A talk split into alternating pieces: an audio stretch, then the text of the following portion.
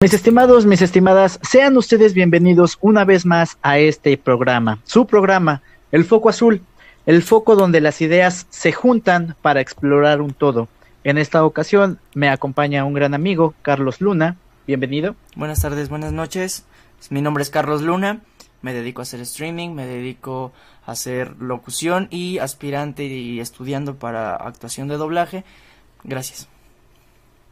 Bro, algo que me, me, sacaba de onda, venía en el, en el camión, no sé si te ha pasado que de repente está un, un chavito, eh, está muy delatoso, eso en cualquier transporte, ya sea metro, combi, lo que tú quieras, y una frase muy característica, no sé si sea solo de México o traspase fronteras, siempre dicen, o, o te está, le dicen al, al, la mamá le dice al niñito, o te estás quieto o le voy a decir al señor que te lleve señalándote generalmente pues al que al, al, a la persona que esté más cerca. Sí, sí.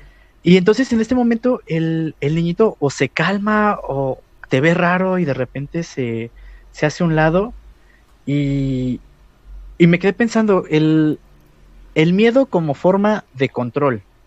Ok. Pues ¿Tú es que qué se opinas de eso, bro? Mira, es que sí es cierto, porque hay, hay niños que pues son muy hiperactivos, claro. Entonces, la, la, lo que he leído de, por ejemplo, de este señor, ¿cómo se llama? Este... Ay, se me fue el nombre de...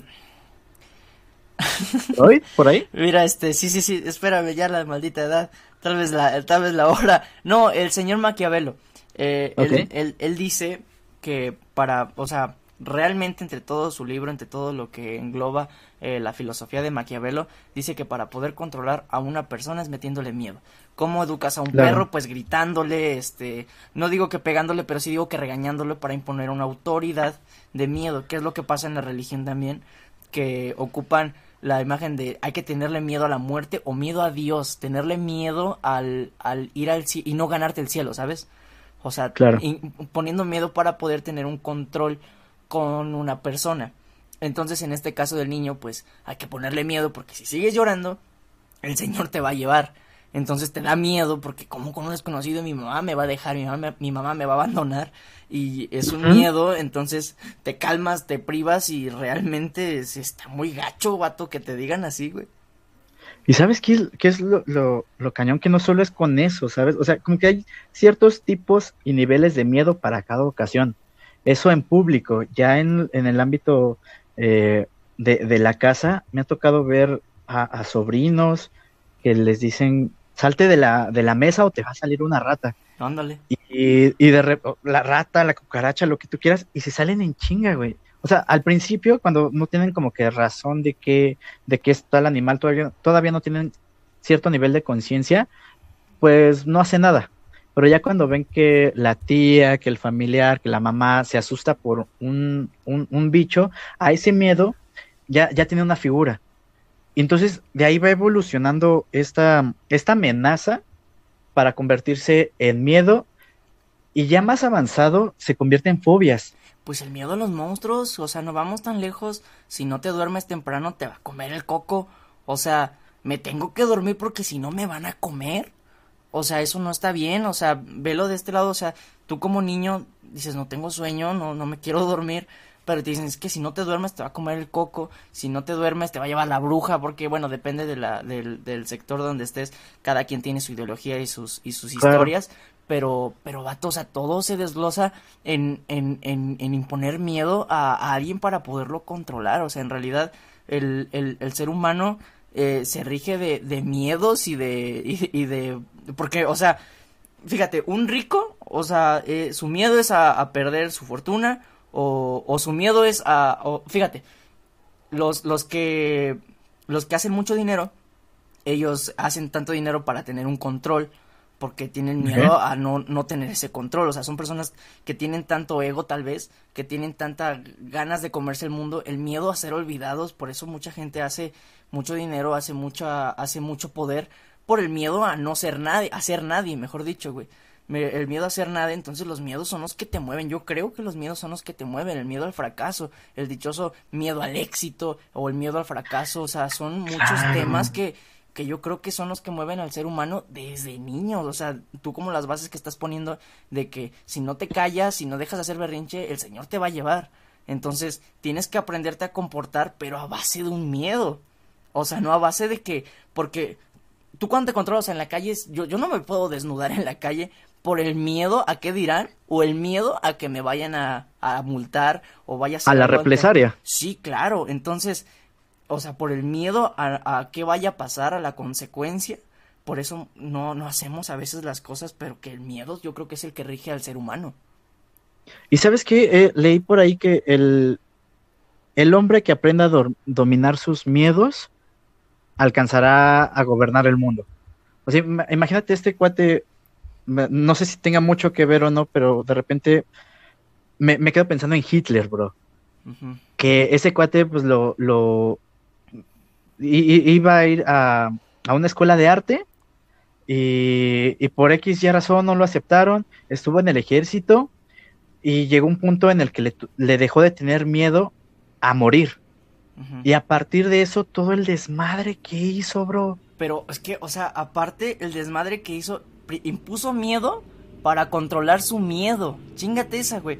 Porque él le tenía miedo a los judíos. Yo tengo entendido que él le tenía miedo, por eso tanto, tanto lo que hizo, tantas desgracias, eh, porque en realidad le tenía miedo. ¿Cómo controlo este miedo que le tengo a estas personas? Pues voy a imponerles más miedo antes de que a mí me impongan más miedo a mí. O sea, ¿sabes? O sea, controlar miedo con miedo, o sea, en realidad todo el tiempo gobernó eso en él. Y si te das cuenta, si lo vemos un poco menos, menos cañón, la, los, los vatos que, que les gusta hacer bullying, bro. O sea, me, me, llega a pensar el, el vato gordito que tuvo miedo a que le estuvieran haciendo burlas y demás. Entonces, convirtió eso para ser él el, el que hiciera presión, el que estuviera dándole miedo a los demás para él tener una cobertura, ¿sabes? Un escudo a mí no me vas a hacer, yo voy a ser más chingón que tú y, por mis cosas físicas me la vas a pelar tú a mí. Sí, sí, es que en realidad el bullying se rige por miedo. O sea, es lo que dicen, si, si el, el, bullying, el chico bullying, eh, en realidad porque tiene muchos problemas en su casa. O sea, entonces toda esa ira que tiene, es, eso lo, lo, compensa. Pues vamos a lo mismo de Hitler, o sea, le diré miedo a los judíos, pues vamos a chingarlos. Entonces, le tengo miedo a ser juzgado, pues antes de que yo ser juzgado, me los voy a comer a ellos para que ellos no me coman a mí. ¿Sabes? Claro, claro. No, pues está, está, bien loco este, esta cosa. El, a mí algo que sí me, ahorita mencionabas de las clases socioeconómicas. Sí. Eh, a esto de las personas con dinero, el, al menos a mí, yo sin, sin ser alguien de esa condición socioeconómica, me da un buen de miedo el, el crimen, ¿sabes? y, hace poco, hace unos, unas semanas aquí en la Ciudad de México, hubo un caso bien cañón de una combi, eh, a, que los arrestaron, eh, perdón, que los iban a asaltar, en la combi iban a, iban a asaltarlos, entonces se sube un sujeto, el otro eh, no alcanza a subirse, y algo que se, me es bien curioso, el vato que sí se subió, que sí se alcanzó a subir, por miedo a que no se raspara, a no aventarse, para que no se lastimara, santa golpiza que le dieron. Sí, o, sea, fue, ese nivel de miedo. Y la gente también reaccionó por miedo. O sea, no, ah, muchas veces dices, ah, es que yo voy a actuar de tal forma, de tal situación, pero estás de frente a esa situación y no sabes cómo reaccionar. Al momento, el tipo que está sentado más a la puerta, no sé si por miedo, por instinto, por qué, pone el pie. Entonces, este cuate de el, asaltante no sabe qué onda, no sabe por dónde va. Yo le, yo le voy más al miedo de, lastimarse, y es ahí cuando el miedo se convierte en enojo. Y en, ese momento la, los pasajeros reaccionan y va como que una cadena. Eh, es el miedo, eh, ya ves la oportunidad y sabes qué, me desfogo, me desfogo, me desfogo. Eh, está de súper poca madre que los güeyes que asaltan, muchas veces los tratan de justificar, ¿sabes? Es que tiene hambre, es que esto, no, pues no. Entonces llega un punto en el que la gente tiene tanto, tan, tanto hartazgo que van a lo primero. Pues no nos vayamos tan lejos, el chofer, por miedo le pisó al acelerador, vámonos. claro. O sea, dijo, antes de que este vato se suba, vamos a dejarlo abajo. Y, la, como dices tú, el instinto, o se te prende, o sea, se te sale el lado animal, el, el, o sea, o sea, el, método de defensa es porque hay algo de peligro. El miedo te, te pone un foco rojo y de volada se te prende el, el, instinto animal, vamos a llamarlo de esa manera, bueno, por lo menos eso lo quiero, lo quiero catalogar así, de que se te prende el instinto de sobrevivencia y sabes que aquí hay peligro, vámonos. Y, y fíjate cómo es una cadena, porque inmediatamente eh, cuando el vato de la puerta le pone el pie, todos reaccionan, todos dijeron sobre de él.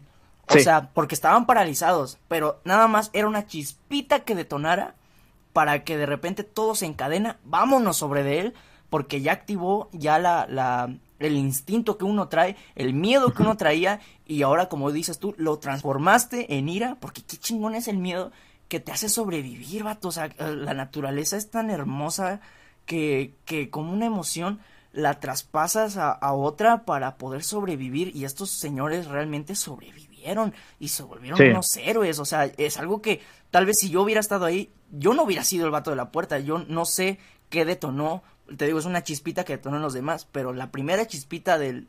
Primero empezó con el vato que aceleró, o sea, en cuanto aceleró, yo creo que el otro dijo, de aquí soy, ya no se va a mover, ya se desequilibró, este, le voy a poner el pie para que no se salga, inmediatamente todos, o sea, yo creo que empezó primero el chofer, el chofer le pisó y vámonos porque quiero, no quiero que salten a mi pasaje, o sea, no quiero que, que, que a mi combi, a mi, a mi trabajo me lo, me lo vengan aquí a a acaparar una bola de, perdóname, pero una bola de pendejos que se pueden, que, que pueden trabajar de otra manera. Con tú y yo conocemos gente que, que con, con discapacidad, hermano, anda haciendo cosas más, más cabronas. ¿Y sabes por qué ellos lo hacen? Por el miedo a, a, a no comer, el miedo a no, no pagar la renta, a no pagar sus, sus recibos. Y estas personas tomaron el camino fácil y ahí fue donde yo creo que desde que el, chofer pisó el acelerador, el otro dijo, ¿sabes qué? Yo le meto el pie y ahí se fue en cadena y vámonos todos sobre de él. Grandes héroes, güey. Grandes héroes. Y ahora imagínate la... Hay como que dos formas, tal, vez más, de momento lo pongo solo dos formas de verlo. Imagínate, esa gente que eh, por miedo hizo las cosas y afortunadamente pues eh, para las generalidades salió bien, terminó en buenos casos. No para el asaltante, está súper bien, pero imagínate ahora la, la gente que del, del, miedo al hartazgo llega a la valentía o el instinto, como comentas, y cuántas tragedias no ha habido. Sí. Igual en el ámbito de, de los asaltos, de que, ay, sí, vienes muy, muy acá, pues toma, para que aprendan los demás, para infundir ese miedo. Y entonces se arman las balaceras, bro. Eh, ves, a, ves a policías, militares que ya están hartos, tienen la oportunidad y no, no siempre se llevan, o sea, no siempre hay la oportunidad de que te lleves un asaltante. ¿Cuánta gente inocente que no se le puso al brinco y ha fallecido o ha salido herido? El trauma que puedes generar a todo un grupo por un instante. Sí, ahora, ahora, ahora cambiémosla de perspectiva en, en, otro, en otra circunstancia, en otro, en otro clímax en un matrimonio. Si tú tienes miedo, si tu esposa es muy guapa, si tu esposa es muy carismática, tiene la sonrisa, o sea, a ti te encanta, sabes que le va a encantar otro tipo. Por lo tanto, por el miedo a perder esa, no, no voy a decir perderla, pero sí perder esa relación, es, es algo, algo que te llena. Por ese miedo, simplemente dices, me voy a poner, me voy a mover para tenerla a ella como reina, o, a él, en el caso también de las chicas que a veces lo, me quiero me quiero pasar de lanza, o sea, le, voy a ser muy atento con ella, muy atenta con él, por el miedo a perderlo, o sea, el, el miedo te hace, te hace hacer cosas muy, o sea, dar el extra de ti para no llegar a, un, a una consecuencia que te pueda perjudicar radicada desde el miedo, ¿sabes? Ok, es en el mejor de los casos. Ahorita que tomas esto de las relaciones, tú lo dices de dar tú lo mejor hacia la persona. Puedes ser o no correspondido, pero imagínate a la gente que trata de ponerse una coraza y ese miedo lo los transforma en celos. Sí. Y en celos gachos, güey. O sea, de repente hay, veces que dice, ah, es que no me cela, es, no me cela porque no me quiere. Y si te quedas, me ha pasado, bro. O sea, de plano, tuve una, algunos encuentros con, con, los celos. Yo, en lo personal, digo que soy una persona muy celosa que tal vez no lo demuestre, pues es, un, es otro caso. Pero me llegaron a poner eh, alguna especie de prueba alguna vez. Fuimos a un, a un parque de, de juegos eh, mecánicos. Iba con esa persona y todo el tiempo estuvo tratando de, tratando de darme celos. Eh, como que daba a entender que se iba a ver con alguien más. Entonces, me, llenó tanto la cabeza, bro, que llegó un punto en el que le dije, oye, ¿qué, qué te pasa? Y sí me, sí me alteré gacho, ¿sabes? Por lo mismo que dices, de dar lo mejor de ti, ¿qué tal si esta persona no, no, no me va a corresponder si no lo doy más allá? Entonces lo transformas gacho, güey. Le hice una escena bien gacho por, por, por, ese, eh, por esos celos, esa desconfianza, ese temor por el abandono, lo convertí en un, en un momento gacho. Y hasta esa persona se queda así de, pues es que yo solo lo quería ver para, para ver si te importaba. Bro, así, o sea, ¿qué necesidad hay? Sí, sí, sí, pero es, es como lo que decíamos hace rato de los bullies. O sea, él, como Hitler, le tenía miedo a los judíos, bueno, yo les voy a imponer más miedo para que ellos no me ataquen a mí. Es el mismo caso de los celos. O sea, antes de que tú me dejes, antes de que tú me lastimes, yo te voy a lastimar. Para yo imponerte ese miedo, o sea, yo controlar, o sea, eso ya entra en otros temas, ya entramos o, otras cosas de cosas pequeñas de psicopatía, de, de ser muy controlador, o sea, ya entran pequeñas cosas, pero a bases del miedo, y eso también infunde desde, de, de, desde que uno es pequeño, o sea, ¿sabes? O sea, desde que jugabas con tus primitos a los carritos, ¿sabes? O sea, de que antes de que él me gane, yo ya saqué un nuevo superpoder. Ya has visto a los niños, ¿no? Que yo te maté con el rayo láser. Ah, pero yo tenía un escudo, ¿no? Entonces, y, y, te lo regresé. Y entonces con esas cosas, poco a poco, o sea, son... Ok, me estoy viendo muy burdo tal vez, pero vamos a cambiar a los casos más, más extremos.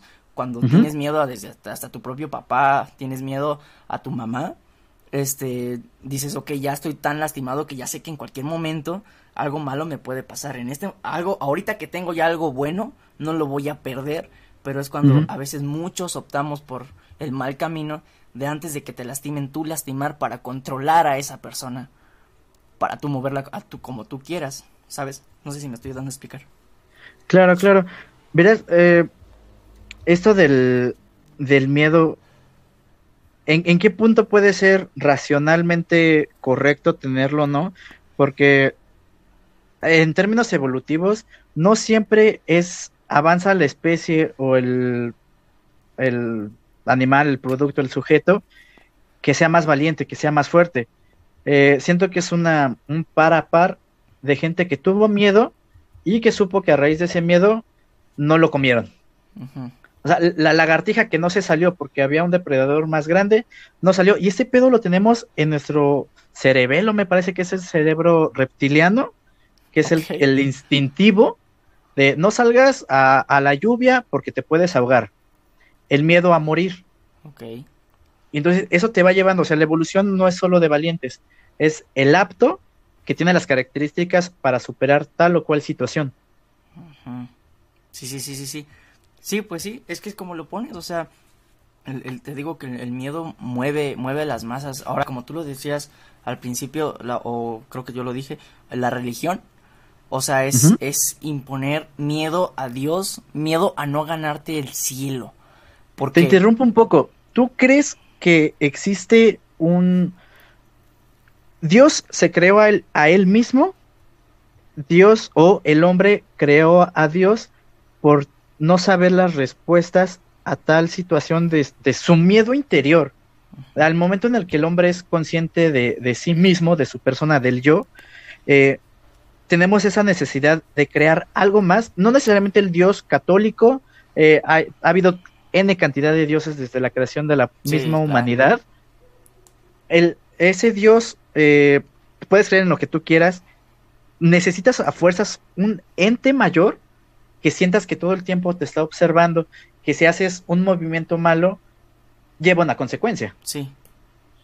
Pues es ¿Tú cómo ves a partir de eso? Es, es que yo creo que eh, Dios, viéndolo de, desde otra perspectiva, ya sea cualquier religión que profeses, es la, es la, yo creo, eh, o sea, esta es mi, mi, mi, mi, mi argumento, o sea, no me quiero poner en problemas, pero yo creo que la, el término Dios es la respuesta pronta a lo desconocido, porque el hombre le tiene miedo a lo desconocido.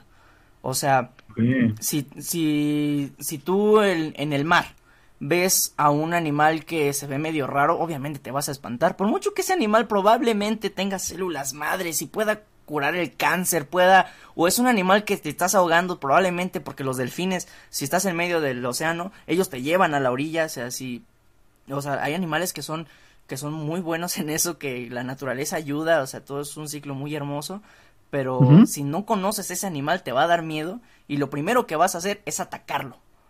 ¿Sabes? Claro. Es atacarlo, o sea, el, el, el, el miedo a lo desconocido, por ejemplo. Eh, si, si tú ves un, una persona con COVID, a lo, y, antes, de, antes de, decirle, ¿sabes qué? Este, cuídate mucho, ¿qué estás tomando? ¿Qué estás haciendo? Antes de llegar a un argumento, un argumento coherente, primero le vas a decir, no te me acerques. La estigmatización. No, no, conoces qué está pasando, entonces antes de, de que llegues a un, a un, a, o sea, algo constructivo, simplemente no te me acerques, aléjate de mí porque no te conozco lo que traes, no sabemos qué traes y es el miedo, por, vamos, te digo, o sea, al COVID-19, al coronavirus, como el mejor conocido, o sea, como no lo conoces, te da miedo, ¿sabes? O sea, por eso inició la paranoia mundial porque no lo conoces, no sabes qué está pasando, probablemente a lo mejor yo ya lo tuve, a lo mejor tú ya lo tuviste, pero somos inmunes, a lo mejor porque vivimos en una ciudad llena de contaminación, a lo mejor nuestras, nuestros, no sé, güey, o sea, nuestras defensas evolucionaron y, una de cada diez personas es inmune o asintomática, pero mientras tanto, como no lo conocemos y nos llega una persona llena de gripa, a lo mejor no tiene COVID, solamente tiene una gripa que le dio machín, o sea, le dio una gripa, tú sabes que cuando te da una gripa fuerte te tumba tres días. Te tumba gacho, sí, claro. Y, y, y antes de que digas, eh, güey, te paso un desenfriolito, te paso un tecito de algo, no sé, no te me acerques porque puede ser que tengas COVID y ya en vez de ayudarlo lo estás atacando, lo estás segregando. Güey, y ahorita que mencionas el tema del COVID, no sé si recuerdas que hubo una noticia muy cañona que en el Estado de México, en el municipio de Ecatepec, por este caso del miedo, se metieron a las instalaciones de hospitales que tenían pacientes con COVID. O sea, y es altamente contagioso. Entonces, por el miedo de que no les entregaran a sus familias, por el miedo de que o sea, atacaban a, los, a los doctores, a las enfermeras, les aventaban alcohol, les aventaban cloro, güey. Y o sea, tú te quedas de, güey, o sea, ellos están ayudando y tú los atacas. Sí. Y te estás exponiendo en el, en el camino. Sí, sí, ¿qué, ¿qué, cosa va por ahí, no? Es algo y... Totalmente, bro. Y luego está este tema de, de la estigmatización de, de, esa propia gente, güey. de, la gente que puede o no tener COVID y con tal de tú sentirte seguro, ¿qué medidas tomas? O sea, ha, habido, de por sí, México es un país que se, que se caracteriza mucho por la automedicación. En lugar de ir a un doctor, deja tú de especialista, el doctor que cobra 30 pesos, 50 pesos, no, lo fácil es comprarme tal jarabe porque Juanita Chu me dijo y funciona. Y de repente, ¿cuántos casos no ha habido de intoxicados? Sí, sí, sí. De hecho, había un medicamento que no me logro acordar para qué era, pero era algo para el polio, ¿sabes? Que algún influencer, alguien que tenía una voz que, que, podía mover a las masas, dijo, ¿sabes qué? Tal medicamento eh, te ayuda a prevenir el COVID-19 y un chingo de personas lo compraron y lo malo que eh, primero que nada no les ayudaba, muchas personas se intoxicaron y otra, hubo desabasto de ese medicamento para personas que lo ocupaban para el polio. O sea, dices, no, no, te pases de lanza, o sea, o sea, al final del día dices, o sea, no te ayudaste a ti mismo y, y, en cambio perjudicaste a alguien que sí necesitaba ese medicamento, eso no está bien. No, pero luego estos, me, me voy a, a, mover un poco de tema. Imagínate la, la gente que tiene otros, otro tipo de trastornos y deja de tener la, más bien, se tiene la inhibición del, del qué dirán, del miedo y empieza a hacer lo que le dé la gana. Porque él cree que como no va a haber un, una represalia a sus, a sus acciones, no en vano, eh, lo voy a comparar, en, empatar un poco a esto que mencionabas de Dios, lo voy a cambiar un poco a la religión. Hay un santo muy famoso aquí en, en México que es San Juditas Tadeo, San Judas Tadeo, sí, que hubo un tiempo o que se tiene muy marcado hacia la gente eh, me parece que es el santo de las causas perdidas y por ende lo toman mucho esta gente que se le denomina chaca, eh, esta gente de, nivel muy bajo, que comúnmente son los que, no por nivel bajo, sino que un sector especializado se agarró de, esa imagen para justificar sus actos.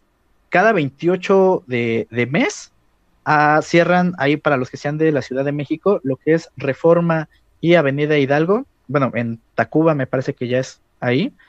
Eh, hay una iglesia, una capilla especializada para San Hipólito y también a San Judas Tadeo. Okay. Entonces, a lo que voy es, recuerdo que todavía mi, mi, mis abuelos tenían mucho ese rollo de la religión, de no hagas esto porque Dios todo el tiempo te está viendo y te vas a ganar el infierno. Entonces, hay ciertos cánones para seguir, para tener una vida digna, para tener un lugar en el más allá, en el paraíso. Pero no sé si te ha tocado eh, o te tocó llegar a ver procesiones, sobre todo en Semana Santa. Sí, está para. Que hacían sus. Pro... Claro que sí. Entonces, al, al menos en las colonias, eh, donde hubiera una iglesia cercana, hacían siempre sus procesiones y veías los rezos, veías a la gente cargando sus, sus figuras, no sé cómo se me va ahorita el nombre, sus figuras de yeso cargándolas y mucha gente, en, en ese momento había mucha gente y ahorita vas viendo esas procesiones y ha bajado demasiado, ¿sabes? Como que siento que el miedo a, al, al diablo, al, a Dios, uh -huh. ha ido perdiendo. Entonces la gente, eh, los jóvenes a una edad adulta, ponete unos 40, 50 años, han perdido eso. A pesar de que la, la, la población adulta mayor todavía cree en esos rollos, pero ya es muchísimo menos. Ya no logran dejarte ese miedo. Sí, no sí, sé sí. si se deba un poco a que estamos demasiado expuestos a noticias, a tanta información que nos bombardea, que llega un punto en el que ya dices, ah, otro asalto, ah, otro decapitado. Sí, es que la, la, sobreinformación está muy cabrona, porque vamos a ponerlo tan solo en los noventas, cuando recién iniciaba los medios de difusión, de difusión, perdón, en internet, o sea, uh -huh eh, ahí no había tanto, o sea, lo mucho que se compartían videos, se compartían este, ¿qué te pongo por el por el eh, Messenger que uh, hace antes de los dos monitos, este, ¿te acuerdas? Claro. Los eh, Messenger, el MySpace, todo eso se, se se publicaba música, se publicaban videos, se publicaban este pequeñas cosas. O sea, se hizo viral la niña del Panteón de Facundo. ¿Te acuerdas de Incógnito? Claro, sí, o sí, sea, sí. No. O sea, ¿te acuerdas? Estamos hablando del 2000 y algo. 2005 tal vez, pero cuando apenas uh -huh. iniciaba eh, saliendo de los noventas, no había, o sea, eso era la difamación de, de información, pero ahora el, el, exceso de información, como tú dices, la, el bombardeo de información ya hace ver cosas tan normales, hermano, o sea, cosas, por ejemplo, hace, ¿qué te gustan? Un, tal vez un año, se difundió un video por WhatsApp y por, por, por correo, bueno, no estoy seguro, pero no se hizo tan uh -huh. público como en una red como YouTube, como, como Twitch, como Facebook, de un, de un, dos tipos pues, eh, posicionados en, casi en posición eslábica, tal, tal vez fetal, y un tipo metiéndole los puños en el ano y, okay. sa y sacando los puños, extrayendo parte del colon. Y eso tiene, o, o, sea, eh, por muy doloroso que se oiga, tiene un término científico. Es, no me acuerdo cómo se llama, pero es para, para, para encontrar el punto G masculino. O sea, ¿sabes qué? Te voy a meter la mitad del brazo para okay. extraer parte de tu colon y que tú digas, mira, aquí está mi punto G, mmm, qué bonito está. O sea, es, es algo sadomasoquista, tal vez como lo quieras ver, pero en vez de que se haga un escándalo de que, qué están haciendo estas personas, todo eso, mucha gente eh, hasta lo vieron como gracia.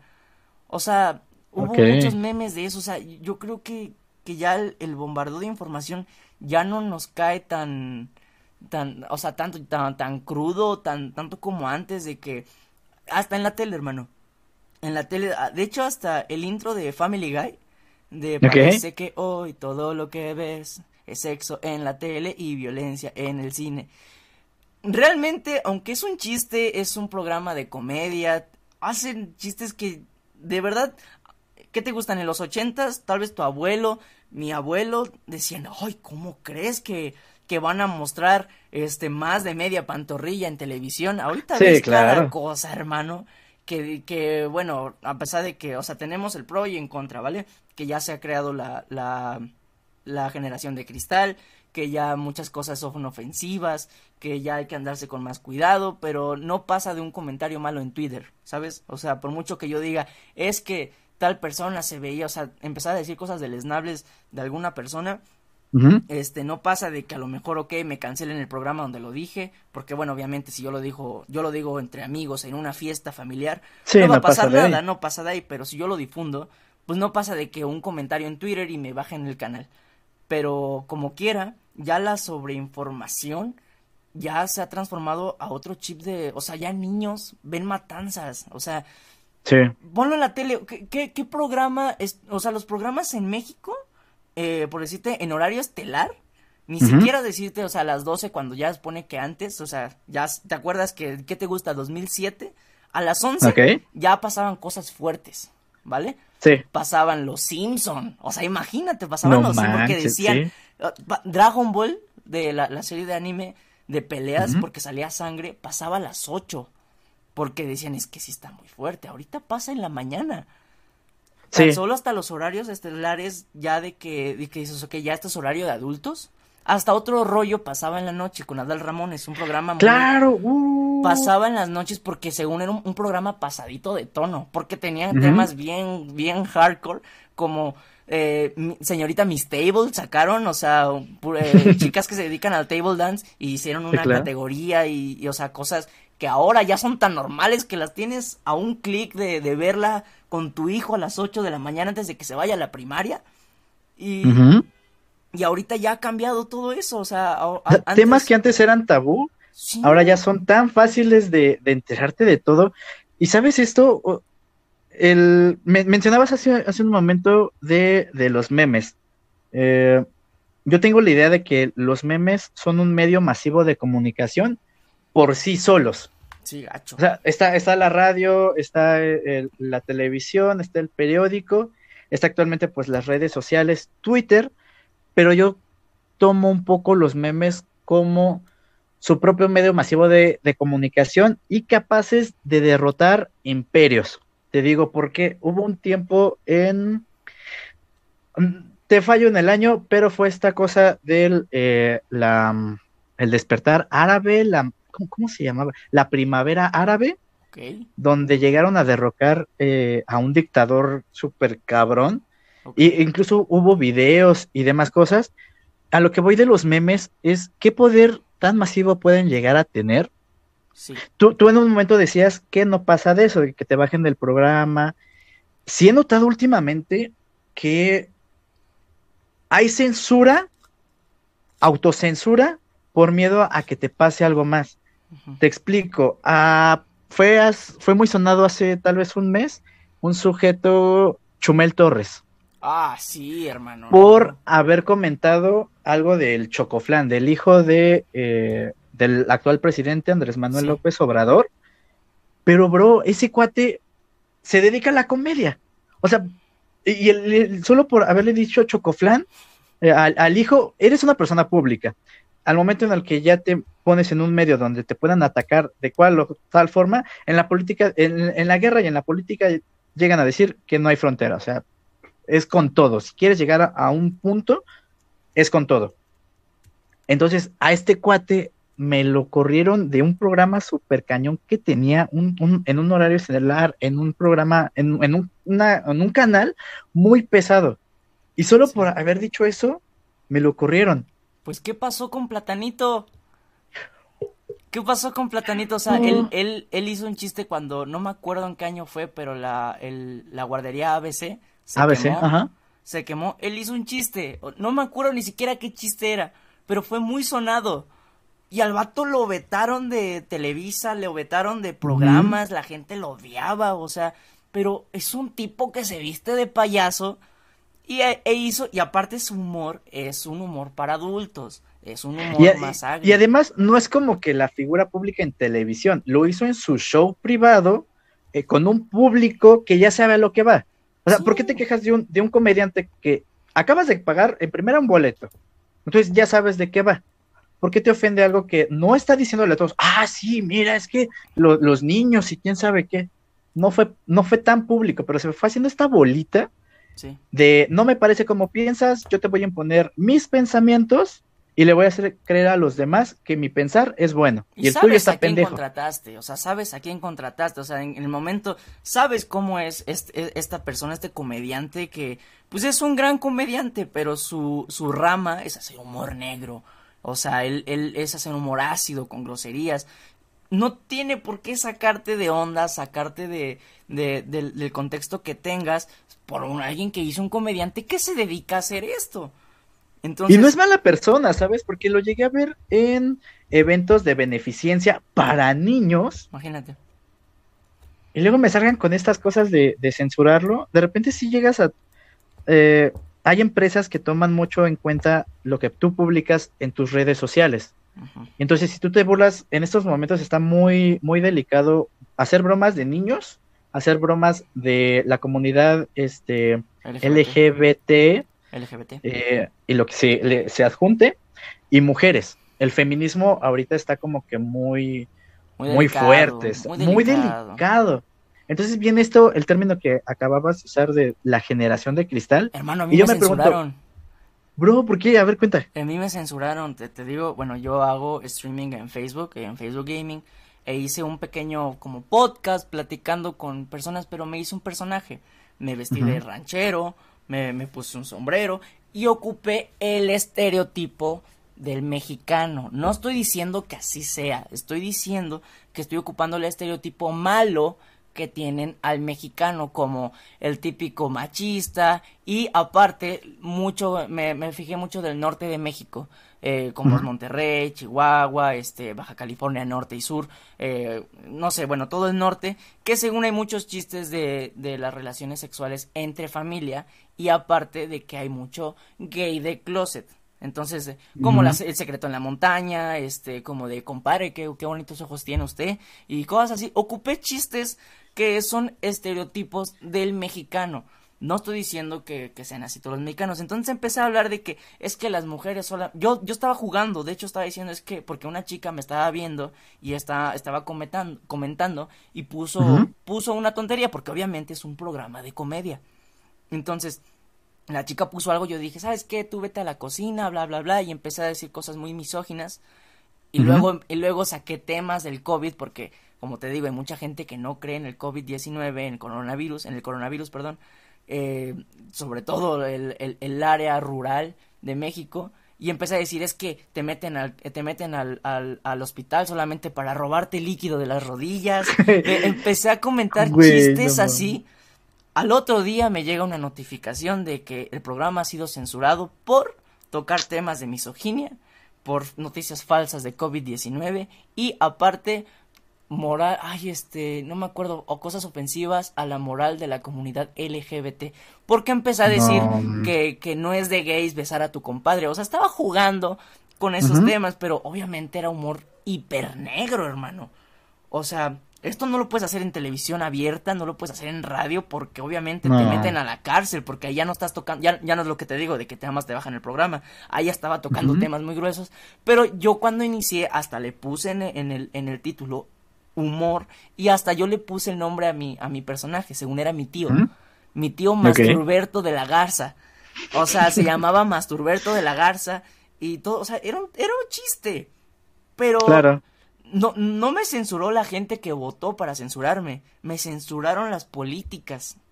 O sea, dices, ok, ya antes de que la gente se ofenda, antes de que esto se haga público, ya el sistema, el algoritmo del, servicio de streaming que tiene Facebook, que es Facebook Gaming, el, algoritmo que tiene inmediatamente detectó eso y ¡pum! me lo cancelaron. Y ya no lo he vuelto a hacer precisamente por eso. ¿Qué onda con la libertad de expresión? O sea, tenemos medios para difundir nuestras ideas. El hecho de que tú des a conocer tu idea no implica que te fuercen a creer en eso. Tú simplemente estás dando tu punto de vista de tal o cual tema. Puede que a ti como escucha, como espectador, no te parezca, pero eso te hace capaz de censurar su idea. Puede que sea buena, puede que sea mala. Hay como que cierto nivel, cierto balance en, en la sociedad de que te marca qué es bueno y qué es malo. Sí. Y hace poco me quedé pensando, ¿y quién es esa voz de la sociedad? quién es quien determina si piensa así o te voy a dar tu cierta libertad de expresión, pero no me parece esto. Entonces bájale tres rayitas a tu desmadre y cambia mejor de tema. Y actualmente tú te podrías creer que eres dueño de tus pensamientos. Somos entes sociales, por lo cual lo que tú piensas no es 100% tu pensamiento. Formamos parte de una cadena de, de cómo viviste, de en qué posición socioeconómica naciste, el medio en que te rodea. Entonces, tu opinión no es tu opinión, es una conjunción de varias cosas. Y entonces, esta pseudo libertad de expresión en los medios de comunicación que ahora es Facebook, te vienen a decir, ah, mira, es que no me gusta lo que tú pusiste. Pues no lo veas y ya. Claro. Y la gente que lo reporta, me quedo así de... Bueno, pero es que ahí también entramos en un tema de que tú dices, ¿quién es la voz de la sociedad? Pues la sociedad misma. ¿Por qué? Por el miedo a ser juzgados a algo desconocido. Digo, si yo me paro en el zócalo capitalino y primer muchacha que vea, yo jugando, imagínate que estoy contigo, estoy jugando, estamos diciendo, ja, este, estamos tonteando, como siempre tú y yo lo hacemos. Claro. Entonces, de repente no sé por qué se me sale decir a una muchacha que va pasando, nada más, o sea, y te estoy hablando a ti, pero simplemente porque yo la estaba viendo, dije, ¿sabes qué? Veme a hacer un sándwich. ¿Sabes? Esa frase, la frase de veme hacer un sándwich, es ahorita tan controversial porque estamos hablando de que estás hablando del feminismo, estás hablando del machito, del machismo, el sexismo, porque no voy a decir este machismo ni, ni feminazina, es sexismo, por los dos lados. Un hombre denigrando a una mujer y una mujer denigrando a un hombre es sexismo, no hay de otra. Nada más que pues la gente le encanta ponerle nombre a todo. Pero está bien, identificamos más rápido a por, qué, por qué lado va. Entonces, yo creo que los temas tabú, la censura que ahora se ha hecho es simplemente por el miedo a, ser juzgado y a ser atacado porque ya ha habido muchos ataques muy fuertes. O sea, tan solo, y tú y yo lo vivimos en carne propia, cómo fue la, la, la, la marcha del feminismo en Ciudad de México este 2020. O sea, estuvo fuertísima cuando las chicas dejaron de, no, no laboraron, este, hicieron un paro nacional este, o sea, estuvo muy fuerte la solidaridad, la solidaridad. No estoy seguro si lo dije bien, a lo mejor estoy arrastrando la lengua, perdón. Pero, o sea, se juntaron todas para llevar a cabo un, un bien que, bueno, se entiende por qué estaba pasando, por tantos este, feminicidios, la, la, la, la, la, la. Pero ahora ya es, ya no puedes decir en tele, qué muchacha tan guapa, porque hasta decir qué muchacha tan guapa ya se cambia. Hermano, hace rato te decía de Facundo, el programa de incógnito de, la niña del panteón. ¿Te acuerdas que tenían una sección que decía que lo hagan ellas? Que lo hagan ellas, güey. güey, sí, sí, sí. Ponla ahorita, ponla ahorita en vivo. No, vato. Facundo estaría en el bote, hermano. Porque pinche machito, pinche esto, pero ¿dónde entra la pinche doble moral? A ver, si una chica, una chica, ahora, ahora fíjate, hasta en los memes han cambiado, hermano antes este, ponían una muchacha de, de, que a lo mejor era modelo y, enseñaba sus atributos y, para los hombres era muy llamativo. Ahora eso ya te lo censuran. Ahora ponlo al revés, una chica poniendo un muchacho fuertote, poniendo un chico que es muy guapo, muy agraciado y muy sexualizado, nadie dice nada. ¿Por qué nadie dice nada? Porque, o sea, porque si yo veo una muchacha muy guapa y digo, ay, qué guapa es esta chica, se ve, se le ve increíble ese bikini, ay, es que la estás violando con la mirada, la estás... Ok, cada quien tendrá sus razones para decir ese argumento. Pero cámbiala, pon un hombre que se le vea un tremendo paquete, que se vea enormemente fuertote. Eh, se, hizo viral un meme de... Ah, la canción de Dancing, de Aaron Smith. La de... Ay, no me acuerdo cómo iba, pero era un tipo en tanga, fuertísimo, que se le veía un paquete enorme, bailando ¿Te acuerdas? Eh, Milos, no sé qué. Milo, ah, no me eh, acuerdo, güey, pero eso. ahora, si hubiera sido una mujer y eso lo viralizan, ¡pum! Ni siquiera se viraliza. Pero como fue un hombre, ¿por qué no? Porque, a ver, ¿por qué no le cambias? ¿Por qué no le dices al, primero que, oye, ¿por qué sexualizas a este, este, chico? A lo mejor ese programa no tiene nada, esa imagen no tiene nada que ver con lo que estás haciendo. ¿Por qué difamas esa imagen? Ahora, ¿qué pensará el chico? O sea, pinche doble moral, simplemente por los temas tabú que la sociedad se ha hecho por el miedo a ser criticado. Por el miedo. Sin embargo, hay tantos grupos que en este, en este medio de no ser criticados, abren grupos específicos de humor negro, de compartir tal o cual contenido, para no sentirse atacado, para eh, hacer valer su libertad de expresión y en, todo, ¿eh? O sea, en, tanto humor como en contenido demasiado fuerte. ¿Y en qué momento llega alguien y dice, ah, es que están compartiendo tal cosa, denlos de baja y, y demás, pero pues ellos no lo están difundiendo a más. Pero, ¿qué pasa cuando una gente que tiene la, tiene ¿cómo, te lo puedo decir? Tiene predisposición a tal o cual forma de ser y ve esos contenidos, le das un plus por, por, ver que alguien, mm, eh, que alguien lo puso de broma. No sé si has ubicado, me imagino que sí, eh, que llegan a ver acusaciones falsas. Con tal de tener un, un, fin, se cuelgan de una bandera. Hay un caso de un chavo eh, que lo acusaron de, de, violar a una chava, de tocarla. Incluso pone tú, inician e, es este rollo del teléfono descompuesto, como me dijo, hola bonita. Ah, pero yo me ofendí y dije, ah, este cuate me está acosando. Llega otro medio, dice, ah, este chavo le está molestando y la acosó, la manoseó. Se va haciendo una bola, termina difamando a este cuate de violación. Sí. Y este cuate, con tanta presión social, este vato se suicidó.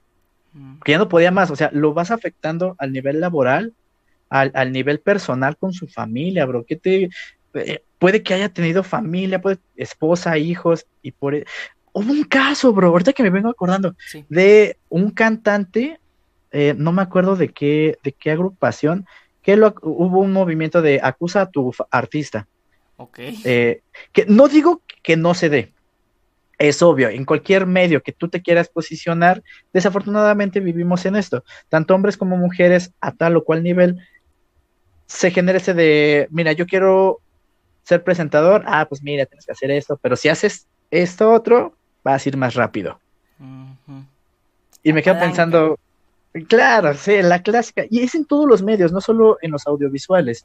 Eh, tú sales de tu escuela y quieres un 10, vas reprobando, quieres una calificación mayor. Ay, profesor, ¿cómo está? Yo di botellas de vino, güey, para que me pasaran. No, tuve que, mi mamá tuvo que extorsionar, yo, este, mi familia profesa la religión católica, yo me obligaron, eso sí lo tengo que decir, decir, perdón mamá, pero me obligaron a hacer el catecismo.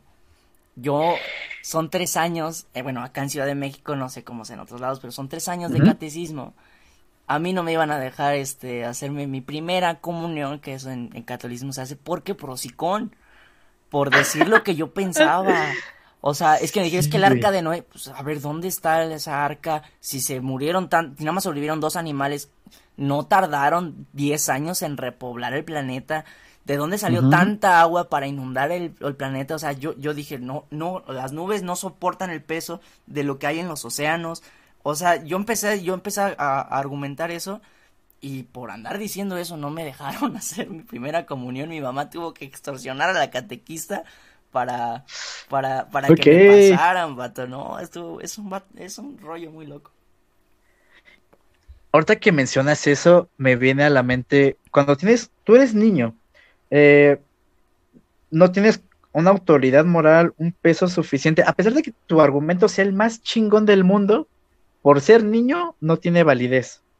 O sea, tú pudiste haberle dado todos los datos científicos que tú quisieras a esa persona religiosa y le va a valer tres hectáreas de porque va en contra de sus pensamientos. Que eso ya viene arrastrando hasta donde quieras. Algo que a mí me. Tú dices que son tres años, a mí me tocó como tal vez medio año, algo así, de hacer el primera comunión y luego sigue, me parece que la confirmación. No sé, hermano, no sé. No era algo que yo quería, entonces, como eran los fines de semana, tú ya venías de una frega en la escuela. Pues eres un niño, quieres jugar los claro fines de que Sí en este caso venían mis primos, eh, se quedaban los sábados y hacíamos la pijamada. Y entonces a mí algo que me chocaba, bro, era que al día siguiente era como que el, te despiertas, vas al desayuno, ves las caricaturas, se comentaba el clásico de qué pasa en Canal 7, me parece por ahí, las caricaturas de moda. Sí, claro. Y, y yo queriéndolas ver, y me decían, no, ¿qué te crees? Una, te levantas a las 8 de la mañana y tienes que irte al catecismo. Puta madre. Entonces regresabas a tu casa y tus primos, ah, mira lo que pasó en esta caricatura, no, hombre. Y no era un punto en esos años donde podías prender Netflix y verlo todo lo que tú quieras en a un la día. hora que quieras también. Exacto, y sino que tenías un horario específico para ver tus caricaturas, tú como niño quieres ver tus caricaturas, estar con tus primos, jugar, bla, bla, y no, que te tienes que ir a esta cosa, en lugar de que sea una decisión propia, Sí. te obligan. Sí, sí, sí, sí, sí, sí. ¿Y sabes por qué? Por el miedo a no bautizar a tu hijo y no ser aceptado por el Dios que tú crees. Por el miedo a que a lo que me pueda pasar a mí, yo no quiero que le pase a mi hijo, dependiendo de la religión que profeses. Por ese miedo vamos a tener que obligarlo a inculcar. No estoy diciendo que esté mal inculcar. No estoy diciendo que esté mal. Yo creo que ya cuando tienes una edad de saber lo que es bueno y lo que es malo, ya tú decides si sigues con esa religión o sigues con esa creencia o sigues con lo que sea. Mientras tanto eres un niño, como dices tú, no tienes argumento, no tienes voz, ni voto, ni nada. Eres un niño. Pero es por el miedo a que, bueno, si yo creo que si no soy una buena persona que no está bautizada ni confirmada, me voy a ir al cielo, no me voy a ir al cielo. Entonces, yo no quiero que a mi hijo le pase eso, pues vamos a tener que inculcarle eso para que a mi hijo sí se vaya al cielo, por lo menos. ¿Sabes? O sea, ese, ese miedo al, al- a la desaprobación divina. Pero es Entonces- un país muy libre, hermano. Es un país muy libre. A pesar de que digan que no, a pesar de que haya mucha censura, imagínate hace 50 años. Sí. O sea, que de plano no. O sea, puedes decir, no, es que el gobierno y quién sabe". No, güey, sí. Sí. somos. No, porque ahorita país- cualquier vato que tenga Twitter puede recagarse en el presidente. Pero Claro ponlo en los sí. años 40, hermano, decías No. algo de, de la dictadura de no sé quién y bueno, Te en- desaparecían. Sí, o sea, y es fecha que todavía no sabemos qué pasó con Ayotzinapa. es fecha Imagínate. que no sabemos. O sea, ¿cuántos años tiene de eso? ¿10? Algo. Y creo. todavía se siguen haciendo marchas masivas para saber qué sucedió ahí. O sea, está, es un tema muy cabrón, pero bueno, es que eso ya entra en temas de leyes y políticas y, y claro, esas, esas son muchos factores que, que bueno, pasan, no, no, nos, no podemos inculcar en ello porque tal vez no nos consta y otra pues no, no queremos perder este formato, pero ahorita tenemos la libertad de hacer esto, de que nuestra voz de un donadie, tú y yo, podamos decir lo que opinamos, pero hace, ¿qué te- no, es más, ni siquiera vamos, hace 30 años.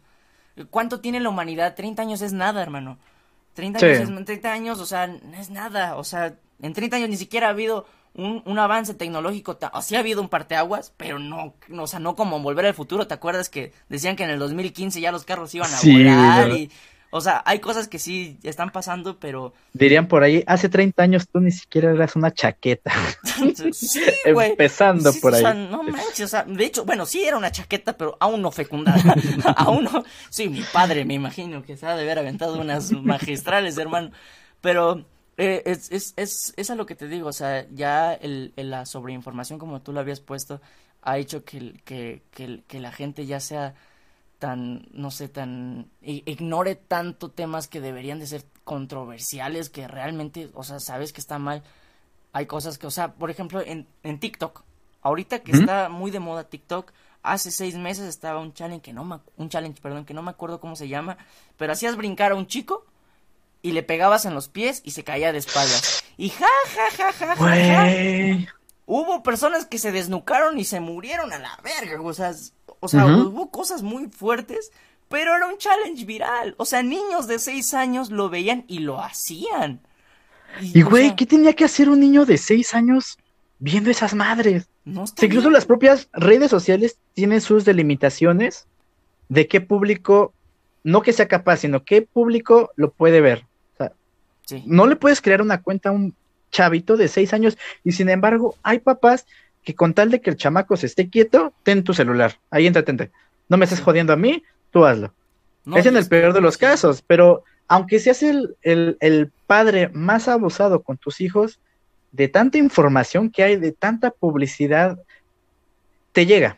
Sí, Niños sí. de tres años que saben operar una tablet, un celular, Y que no de está una mal. manera que yo aprendí a los 15, güey. magistral, güey. Y así diste- Hay un dicho que dicen, estos niños de ahora ya vienen con un chip integrado. Con otro chip, eso ya es muy de señor, hermano. Ya, Sí, güey, gachísimo, ¿eh? con otro Los- chip. Los chavos. Y, y, y si te quedas así de, a pesar de que puedas ponerle todos los filtros, les va a llegar la información que no tienen que ver.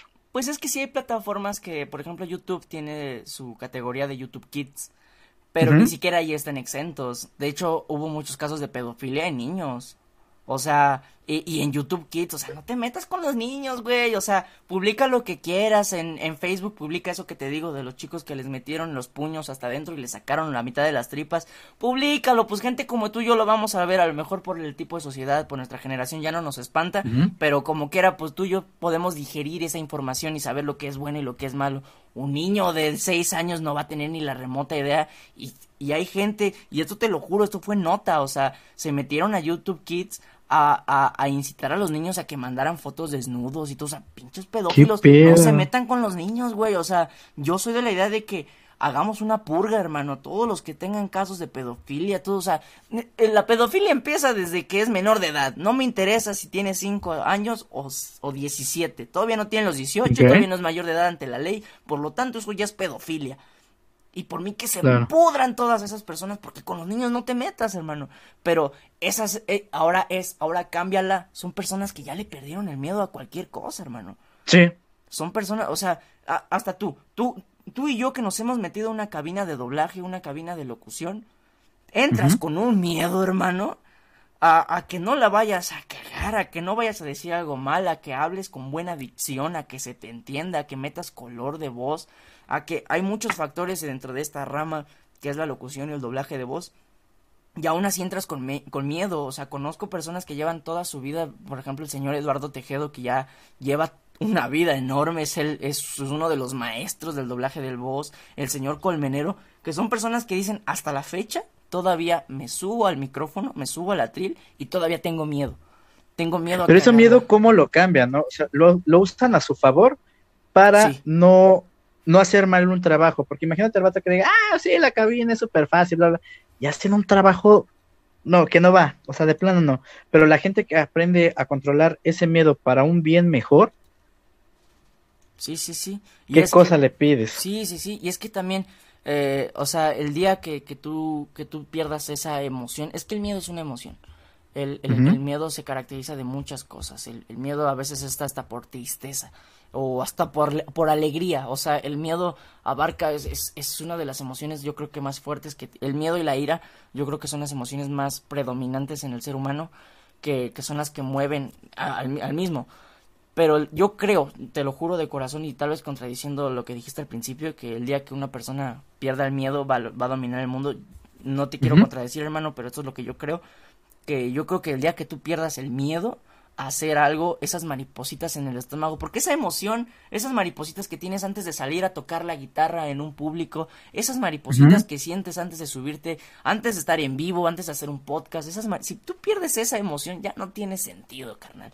Ya no tienes emoción, te eres una piedra y las piedras no merecen el cielo, hermano. O sea, sí, sí, sí, sí. Entonces, yo creo que el día que pierdas eso, pues ya se te va a acabar y, y, por eso te digo que el miedo mueve, mueve al ser humano, el, el miedo a que te rechace tu crush, a que te rechace la chica que te gusta, el, el, el, miedo a tus papás, a no llevar una buena nota eh, a tu casa de que mamá no saqué 10, discúlpame, o, o, el, o el miedo de que, o, es más, vamos a caer en la comedia, hermano, o sea, el miedo a que tu mamá o tu papá te cacha haciéndote una cachaqueta. O sea, no, hermano, o sea, o sea, ¿sabes? O sea. Bro, no serías tú si no sacaras algo así, güey. Te amo. Eres. Güey, es el miedo a que te cachen haciéndote una chaqueta. O sea, así es el mundo. haces cosas a escondidas. Por ejemplo, si, si tú te estás preparando a las 12 de la noche por no promocionar la página Pornhub, pero que tú te estés a las 2 de la noche ya preparándote con, con tu, el miembro como brazo de albañil con una manzana en la mano y, y, así increíble ese miedo a bajarle el volumen, poner el, brillo a la mitad, cerrar la puerta, esperar a que sea una hora prudente, a que tus papás estén roncando, ahí, venga a nosotros tu reino. Pero es, si no haces con ese miedo, no tienes la prudencia. No, yo creo que no tienes prudencia si no tienes miedo. Si, si, si mi mamá, mi papá están platicando de cosas de trabajo, yo no voy a meterme a decir, ah, ya mira este meme. No voy a, no voy a interrumpir su plática de adultos por el miedo a que no quiero ser imprudente. No quiero que mi mamá me suelte un putazo y me diga, ¿sabes qué? Perdón, a, que me, a que me diga, ¿sabes qué? Vete de aquí, niño, porque estoy platicando de cosas de que estoy perdiendo dinero esto, o, tu abuelita está enferma y tú enseñándome memes, o sea, no me chingues, cabrón. Entonces, yo creo que también el miedo te vuelve prudente. El miedo te, te dice, ¿sabes qué? Aquí hay peligro. Hay veces que es bueno eh, poder superar ese miedo, por ejemplo, cuando quieres hacer algo, o que es un podcast, que es este, eh, subirte a una radio, que subirte a tocar la guitarra, hablarle a la niña que te gusta, al niño que te gusta, ese miedo a lo mejor lo tienes que superar, pero hay miedos que tienes que ser muy prudente. Yo no puedo pasar una avenida sin fijarme a los dos lados. Claro. ¿Sabes? O sea, no le puedo perder el miedo a, pues soy don chingón y yo sé que si pasa un carro, mira, pongo la mano y pum, lo quito porque soy Superman. No lo eres. O sea, tienes que tener el miedo a la prudencia, el miedo a, a sobrevivir. Y, hay miedos, te digo, que puedes superar, miedo a, hablarle a la chica, miedo a, hacerte una chaqueta a las 4 de la tarde, no sé, hermano, pero, pero, pero también cabe la prudencia de cada quien, ¿no? ¿O tú cómo ves? Claro, mira, ¿no, no, te ha llegado a pasar algo que le llaman mucho el se me subió el muerto? Aquí en México se le llama así, ah, se me subió el muerto. La parálisis eh, del, del, sueño, ¿no? Del sueño, parálisis del sueño. Eh, en lo personal es un punto que me ha tocado eh, vivir unas cuantas veces. Y al principio, pues, como buen desconocedor, como lo decías, de ponerle un nombre a tal o cual cosa, se le decía eso, se me subió el muerto. Ya después te vas enterando que es este un pedo neurológico, que... Sí, o sea, cuando estás muy cansado, estás tan cansado o estresado que tu cuerpo está, la neta, tu cuerpo dice, ya, güey, ya no puedo, pero tu mente sigue trabajando, ya no puedes controlar tu cuerpo. Entonces, es lo que tú dices, o sea, antes de que digas, sabes, como yo no conozco, es lo que te decía, el miedo a lo desconocido. Ajá. Si yo no conozco qué está pasando, pues se me subió un muerto, güey. O sea, está bien, cabrón. O sea, mi, mi abuelita, disculpa, mi abuelita, por haberte ofendido alguna vez, pero déjame en paz, déjame descansar, no seas así. Entonces, y, y ese es el miedo que no, no sabes qué onda, pero te da un chingo de miedo. Te juro, hermano, esto, la neta, esto es dato curioso. Yo me lo provoco. Me gusta la parálisis del sueño. Creo, ay, eso iba. Creo Tal cual. Termina. Dilo, creo que he logrado la, la madurez eh, cerebral, la madurez inconsciente o consciente, que ya de veras llega un punto en el que puedo controlar mis sueños por unos segundos. O sea, digo, estoy en un sueño, a la madre, ya tengo a Excalibur aquí, ahora soy el hombre araña. Llega unos segundos, ya después ya me pierdo, ¿verdad? Pero también llega un punto en el que estoy tan dormido que digo, estoy dormido. Vato, estoy dormido o sea, abro mis ojos y me veo y estoy dormido y estoy en parálisis del sueño, porque yo ya sé que es la parálisis del sueño. Entonces, digo, ya me la puedo controlar, vato, sé qué está pasando. Me gusta imaginarme que me, que me salgo de mi cuerpo y me veo a mí mismo y me digo, soy hermoso porque me amo, hermano, me, soy precioso y no lo puedes negar, güey. Soy hermoso, güey. O sea, yo me veo al espejo y un puño, carnal. O sea, me hago el amor a mí mismo, güey. El auto sin respeto. no, vato. O sea, yo me hago eso. Entonces, yo, o sea, llega un punto en que ya lo puedes controlar, pero tú también lo puedes controlar, ¿no?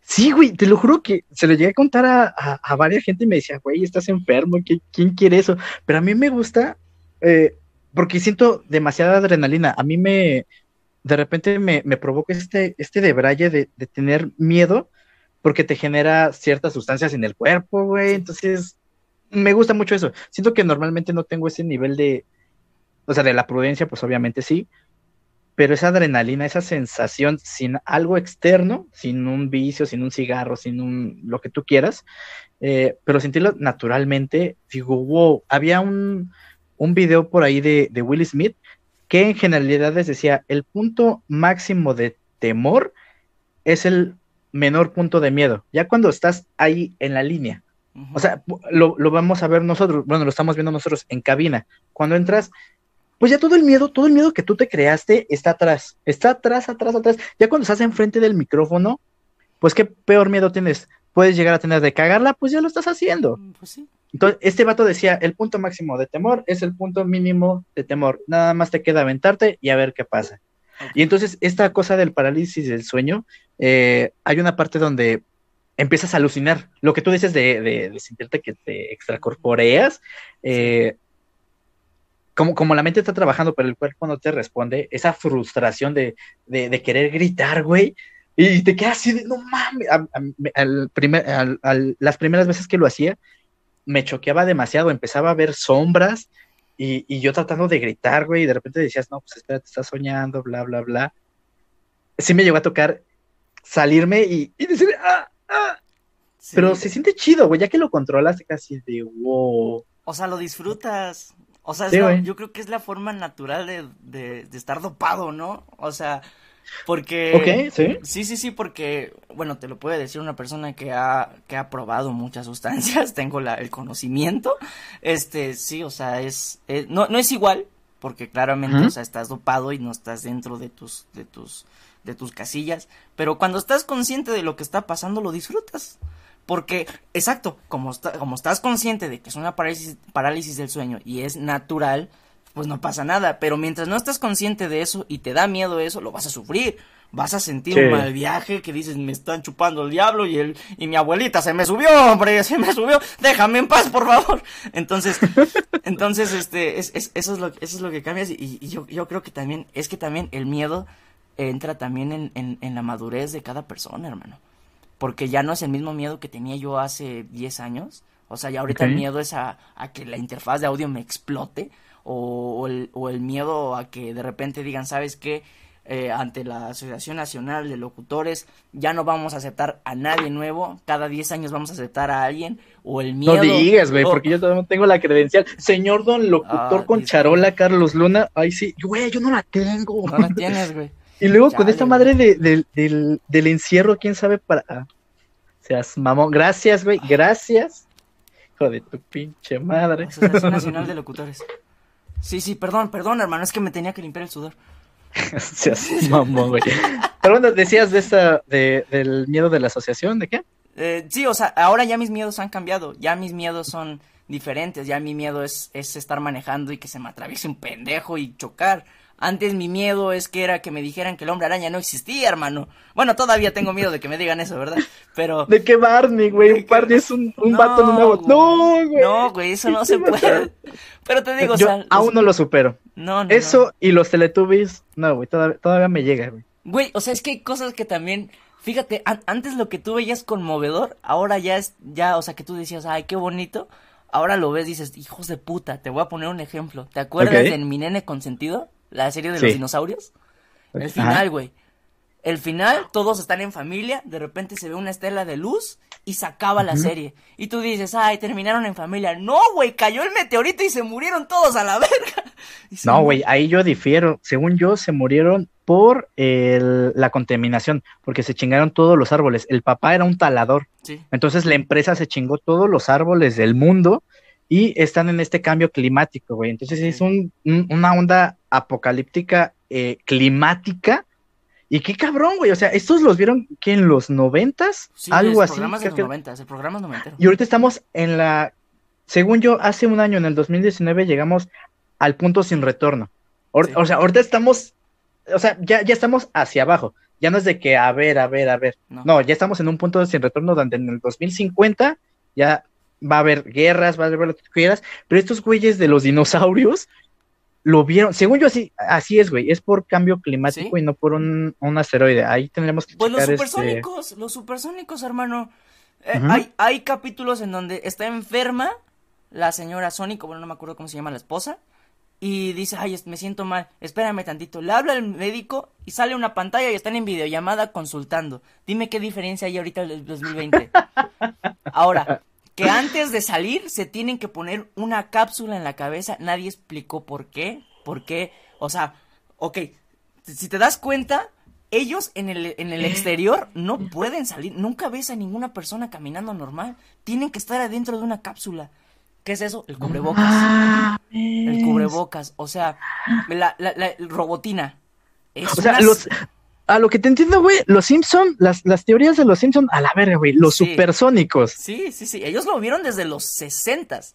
O sea, eh, fíjate, eh, Robotina es una, o sea, como, discúlpame la palabra, ojalá no te censuren esto, pero como ya no, no, no tú dale, tú dale. Como ya no podemos esclavizar a los negros, ahora hay que esclavizar a, a una inteligencia artificial. Entonces, Sí, porque en realidad dejémonos de mamadas, es eso. El ser humano siempre va a querer una perra. Siempre va a querer una perra.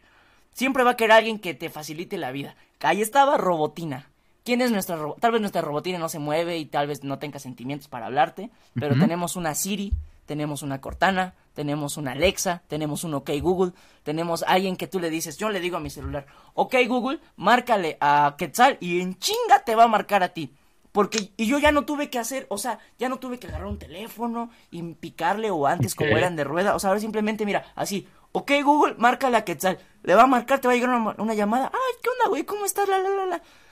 Tú lo dices como que son nues- que están a nuestra disposición, güey. Sí. Pero realmente nosotros estamos a su disposición, porque estás hablando Sí. tal vez de pizzas, micrófonos, este, zapatos. En tres segundos tú revisas tu Facebook, lo, lo actualizas, tu Twitter, tu de Instagram, güey, te va a salir un anuncio. Ay, sí, vato. O sea, yo cuando estaba buscando interfaces para el micrófono, nada más con que una vez pusiera en Google interfaces, cómo me repletaron en Facebook, en Twitter, en Instagram, en YouTube, anuncios de interfaces. Yo dije, no te pases de lanza, güey. O sea, pinche algoritmo tan chingón que tienen. Que para poderte inculcar esos anuncios y pues la verdad que bueno, de hecho estaba viendo una nota, no me acuerdo cómo se llama este señor, el dueño de Tesla, que Elon Musk. Sí, Elon Musk. No estoy seguro quién era, pero, Sí, pero sí. El, el dueño de Tesla, pues. Este, ese señor dijo, ¿sabes qué? Vamos a poner internet gratuito. Y dices, ¿cómo putas vas a hacer eso? Sí, quiero que la telefonía sea gratis y el acceso a internet sea gratis. Tenemos dos cosas, como YouTube. Si tú no quieres ver anuncios, tienes que pagar. Pero si no, tienes que ver anuncios, te vas a Te chingar. pongo esta, güey. Cuando ah, un producto es gratis, el producto eres tú. Sí, claro, pero no, es, lo que te digo. Si yo te quiero marcar a ti, antes de marcarte me voy a chutar. Jumex, la mejor, la la la la la la la. Ujú. Cinco segundos, pum, ya entró mi llamada. Pero es gratis. ¿Estás de acuerdo que, bueno, puede beneficiar a muchas personas y obviamente va a beneficiar la, la, el monopolio, la, la, la, la, el comercio mundial? Obviamente va a beneficiar porque, claro, bueno, también van a subir los costos. Bueno, hay muchos temas de ahí financieros que, que se tocan. Pero este vato propuso eso. Dijo, ¿sabes qué? Vamos a hacer la telefonía y el internet gratuito. Pero ¿cómo? Ah, pues, güey, anuncios. ¿De, de qué viven las cosas gratuitas? De puros anuncios. Entonces vamos a hacer todo gratis. Si tú no quieres anuncios, bueno, vas a seguir pagando tu internet como no sé cuánto cuesta en internet. Este, tu, tu telefonía, tal vez, no sé si la luz, bueno, los servicios básicos como agua, luz, este, cosas así. Pero sí la- los accesos de comunicación. eh, este tipo eh, propuso que fuera gratuito. Pero si quieres la versión premium, bueno, pues tienes que pagar. Y si no, pues te tienes que chutar los anuncios. Como un videojuego. ¿Te acuerdas de los videojuegos que están gratuitos en, en Play Store o en, o en, o Sí, en sí, App sí. Store? Te chingas un anuncio cada vez que acabas un nivel. Güey, cómo me chingan esas madres. O sea, tienes que apagar tu wifi para que jale. Bueno, eso es un life hack, ¿no? O sea, eso ya es... En algunos casos, güey, porque si no, sin internet no tienes este Sí, sí, sí. el juego, güey. Ah, sí, y sin internet no jala. Entonces eso, o sea, dices, bueno, que el juego es gratuito, tal vez está divertido, pero me chingo un chingo de anuncios. Como quiera, me, me voy a chutar muchos anuncios. Algo a mí que me, que me saca mucho de onda, güey, y la neta sí le tengo miedo, que el internet tenga demasiada información tuya. No, la Puedes que no hagas nada, güey. Puede que tú, tú no hagas nada, güey. Pero si en algún momento dices un mal comentario o, o- o algo, güey, te pueden chingar por cualquier cosita, güey. Así en el 2009, cuando recién habías tu Facebook, eh, de, ah, güey, cabroncísimo. El, este director, eh, James Gunn, de Guardianes de la Galaxia, Ah, sí. en el 2009, no sé qué año, puso un comentario que eh, en el 2019, 2020, alguien lo retomó, lo corrieron, güey. Sí. lo corrieron y- de Disney. Y tuvieron que cambiar hasta de director para hacer la, la nueva de Guardianes de, Gala- de la Galaxia. Porque o sea, como un comentario del 2009, que es que eso, es- eso es lo que te digo, que cambia. La, la sociedad ya cambió. Porque antes un comentario tal vez de que, ay, eh, mandé a mi esposa. Ay, es más, no nos vayamos tan lejos. El gobernador de, de Sinaloa, no, no sé si era Sinaloa o Monterrey. ¿Sí viste eso que estaban en una, en una- un live, en un live de... Baja de California? ¿no es, güey? No estoy seguro, hermano, pero algo del norte de la ciudad, de la ciudad de México, de, de la República Mexicana. Dale, Que dale. están comiendo alitas, o están comiendo costillas, no sé qué. La chica, pues, se acomoda, se le ven las piernas. Y el vato empieza, eh, eh, este, no andes mostrando que yo me casé nada más para yo verte, no para, para, o sea, Sí, no para que los vean. Y lo, como me lo tupieron al pobre vato, yo digo, o sea, no se me pasen tanto de chorizo, pobre homie, güey. O sea, sí está bien, dijo un comentario que tal vez sí ya es muy, muy tabú, o tal vez es muy delicado ya en esta época. Pero pues también no es para tanto, güey. O sea, pues, ni, o sea, ni, siquiera su esposa se la hizo de pedo, güey. ¿Por qué tú lo vas a hacer? O sea, su esposa dijo, hasta las esposa, yo creo, yo quiero pensar, porque yo he hecho transmisiones en Instagram cuando compartes pantalla y tú ves la pantalla completa de tu persona. Por ejemplo, si yo estoy haciendo contigo, yo veo tu pantalla completa, pero el público nada más te ve la mitad. Entonces, probablemente la chica levantó la pierna y a lo mejor, pues, se podía, se podía ver un poco vulgar lo que estuviera haciendo, pero los espectadores no logramos ver eso porque se veía la mitad de su pantalla. O sea, imagínate que te ves nada más de aquí para arriba. O sea, si el vato no hubiera hecho ese comentario, pues pasa desapercibido. Sí, sí, sí, pero. Ah, y después. Bueno, eso ya también cada de cada que es, que es pendejo. Porque el vato sube una foto planchando. O sea, sube una foto y ya está planchando y dice, no al sexismo, algo así. Yo dije, güey, o sea, ya no la quieras embarrar más, compadre. O sea, la estás viendo que la raza es culera y tú te pones de pechito. no mames. O sea, o sea, sí, sí, sí está cabrón, vato, pero es, pero ¿sabes todo esto por qué, hermano? ¿Por qué ya se la censura? por el miedo a ser criticado. Vamos a retomar. ¿Viste un pinche twist mamalón que retomé el tema, güey? ¿Viste, ¿Viste cómo te regresé al planeta Tierra, Por el miedo a ser criticado, uno ya no puede decir tantas cosas. Y lo mismo que tú dices, la censura, y que te pueden privar tal vez de tu, de, del derecho a, a, la libre expresión. Pero tal vez tienes el derecho a la libre expresión, pero si haciéndolo con responsabilidad obviamente en un grupo de donde, eh, donde predomina un, un, sector feminista, no voy a poner todas las viejas, por favor, háganme un sándwich. Si hay un grupo de racismo, no voy a poner, eh, un negro se robó mi bici.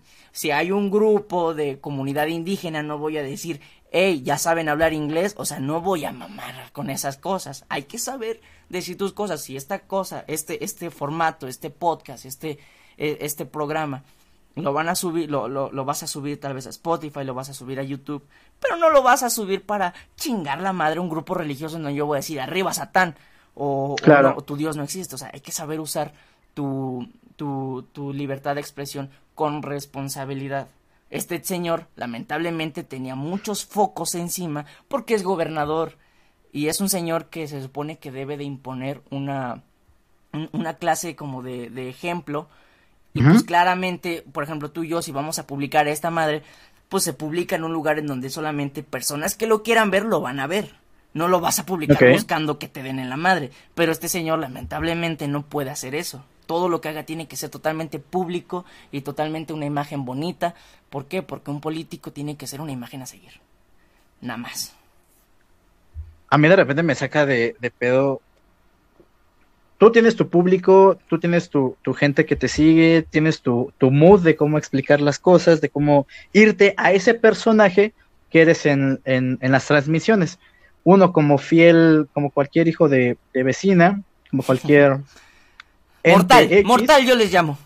Como cualquier mortal, eh, de repente sí llego a ver esta autocensura, de repente sí, sí digo, voy a compartir esto. Ah, no, es que qué tal si a tal o cual persona no, no le parece. Y estamos en un medio en el que haces algo y todo el mundo lo sabe. Haces algo y ya te etiquetan por esa única acción. Sí. Por esa forma de pensar. Y más en esto de, de, de, que tienes agregada a, a, gente del medio que ni siquiera, al menos en este punto, no dependes de ellos hacia primera, a primera instancia, pero en un futuro ya estás como que relegado por compartir cierto ideal, por cierto humor. Sí, sí, que, A, que a 100 personas le puedan parecer chistoso, pero a una no, y esa una de puedes en un futuro depender de ella y se hace, ah, es que este cuate tiene este humorcito. Hace poco tuvimos una, una conferencia con un actor reconocido y... Em, Puedes decirlo, el, el señor José Arenas. José Arenas llegó a hacer un comentario de, si te quieres dedicar a esto, hazlo. O sea, no, no te esperes. Y algo que me que se me hizo curioso es de si tú no quieres que tu nombre sea manchado, hazte un seudónimo, hazte un este un nombre aparte para que no te clasifiquen como el tipo que hace podcastitos. El tipo que está haciendo doblaje, eh, ¿cómo se le llama? ¿Fandom? Fandom. En este medio del doblaje y de la locución es muy mal visto que seas, uno, fan, dos, que, que hagas tus propios fandoms que hagas vocecitas y últimamente podcast. O sea, pues ya como que lo ven muy, no hagas esto. Pues es que es, es, es, es donde te digo que ahí vamos, pero es que también eso es, híjoles, a lo mejor y me meto en un pinche problema por, por decir esto, pero ya chingue su madre. Este, yo creo que también es el miedo a los grandes que ahorita están predominando en cualquier área, ya sea médico, si tú eres médico, va a haber muchos grandes que te van a poner el pie poniéndote obstáculos porque tienen miedo a perder lo que son. Si yo soy, si yo soy un maestro, maestro de matemáticas, con 30 años de carrera, maestría en trigonometría ancestral de las... No, sé, güey. No sé de, matemáticas. Pero si yo soy don chingón en tal cosa y de repente me llega un huerquillo de veintitantos años que nació con el maldito don de, entender los números, de repente vas a decirle, sí, sí puedes ser maestro, pero necesitas cuatro años de tal esta cosa. Y aunque no sean necesarias, aunque por ley no estén estipuladas que el, muchacho nada más a lo mejor con terminar una, una carrera para ser docente, este, pero ya tal persona que dice, no mames, si este güey entra, me va a dar en la madre, me va a quitar el puesto. ¿Qué pasa con los, con los, con vulgarmente conocidos los godines? O sea, en bancos, en el área de bancos, yo entiendo algo del área de bancos, que dicen eso, cuando ya eres supervisor de, de sucursal en, en, una zona, por ejemplo, por el Estado de México, el, director de, de, no sé, por un banco, el, Banco Bueno de México, ¿eh? ¿Viste cómo lo cambié para no? el Banco Bueno de México. Este, eh, ya cuando eres el supervisor hipergeneral, llega un vato que es muy carismático para atender los clientes, es muy bueno para los números, muy responsable para las facturaciones, muy don chingón, el, el, el, el el tipo dios chingón de las cosas bancarias, pero es un vato de 25 años compitiendo con un señor de 64 años que lleva 40 años trabajando en esto y de repente llega este cabrón que está subiendo como la espuma. Cuando topa con este, con este señor, dice, eh, espérame tantito, ¿sabes qué? Tienes que hacer tal cosa que a lo mejor se le dificulta de más, le hace perder tiempo, por lo tanto ya inculcó miedo, ya se comió a ese talento y ahora ese talento dice, bueno, pues ya me quedo en mi puesto. Por eso hay muchas personas que llevan 30 años y nunca suben de su puesto. ¿Por qué? Porque hay tiburones arriba que están, están al tiro de perder su puesto, hermano, perder su credibilidad, su poder. ¿Sabes? ¿Qué pasa con los, con los políticos? O sea, en política, ¿cómo que, o sea, a lo mejor hay candidatos que están muy buenos, que sí tienen ideas súper revolucionarias, que van a cambiar el mundo súper pros, y de repente llega tal político que dice, eh, espérame, compadre, que aquí el que manda soy yo y me disculpas, pero por esta firma que yo te puedo dar, no vas a subir a esto. Perdón, comparito, nos vemos el siguiente sexenio. Y pues se la peló. Uh. Por el miedo a perder lo que eres. Claro. ¿Sabes? O sea, ese egocentrismo. O sea, a lo mejor ya me estoy, ya me estoy largando. Si me quieres parar, para No, no, no, dale, dale, este, dale. El, el, por ejemplo, en doblaje, Sabemos que muchas veces o hubo una temporada que todas las películas que venían siempre eran los mismos 15 actores de doblaje. Sí. Siempre eran los mismos, no voy a decir nombres, pero siempre eran los mismos 15 actores de doblaje. Quienes estén en el medio van a saber a quién nos refiere. No, y, los fans del doblaje. Yo sé que hay muchos fans del doblaje que aman al señor Mario Castañeda, la voz de Goku, a René García, la voz de Vegeta, la voz de, de Stewie Griffin, del padre de familia. Muchos que adoran al fandom, el, fandom del doblaje sabrán que hubo un tiempo que nada más las mismas 15 personas hacían todos los personajes que llegaban en 20 años. Ah, entonces, y dices, ok, ¿y por qué los talentos nuevos? Porque ahorita que a lo mejor puede ser que el señor Quetzal Reyes sea el siguiente pro macho de la, de, del doblaje? Y a lo mejor por, por, un señor que dice, ¿sabes qué? La neta, este cabrón me va a quitar el trabajo, pues no le voy a dar llamados. Llamados es cuando te habla una empresa para que hagas un papel. Entonces no le voy a dar llamados, mejor se lo doy a mi compadre, que ya, ya sé que es mi compadre, no voy a tener ningún problema. Pero eh, bueno, es que eso pasa porque precisamente, regresando al tema, el miedo a perder quién eres, el miedo a lo que has hecho. Si, si yo estoy en un videojuego y hay un nivel muy difícil y me queda una sola vida, ¿sabes qué? Le voy a dar guardar y voy a hacer un buguito para tener una vida extra porque ni de pedo me quiero regresar al nivel 1. Ok. Entonces, ese, ese pendejo miedo, hermano, ese miedo. Tanto, el, tanto el miedo del, del que está arriba, güey, de perderlo, como el miedo del que está subiendo, el que se encuentra en un escalón abajo, miedo de que no me lo rechacen y lo hundan aún más. Ándale. Está cabrón, güey. O sea, ¿quién está peor? ¿El, el, el güey que no deja subir o el güey que no, no quiere subir? Que él se, se, se genera ideas pendejas de repente Porque por el inculcan miedo al miedo. que dirán. ¿no? Y le inculcan Ok. miedo. Hay gente que no sobresale. Eh, eh, hay, por ejemplo, hay muchachitos que son muy buenos en fútbol, hermano. O sea, te ha tocado ver partidos llaneros que dices, este pinche vato le da la madre a cualquier tu Messi, cualquier tu Neymar, cualquier no sé qué otros futbolistas famosos hay, pero, o sea, este vato sin bronca se los come vivos, pero ese miedo es que no, mijito, es que pues solamente los, los, los que tienen dinero entran a esa profesión.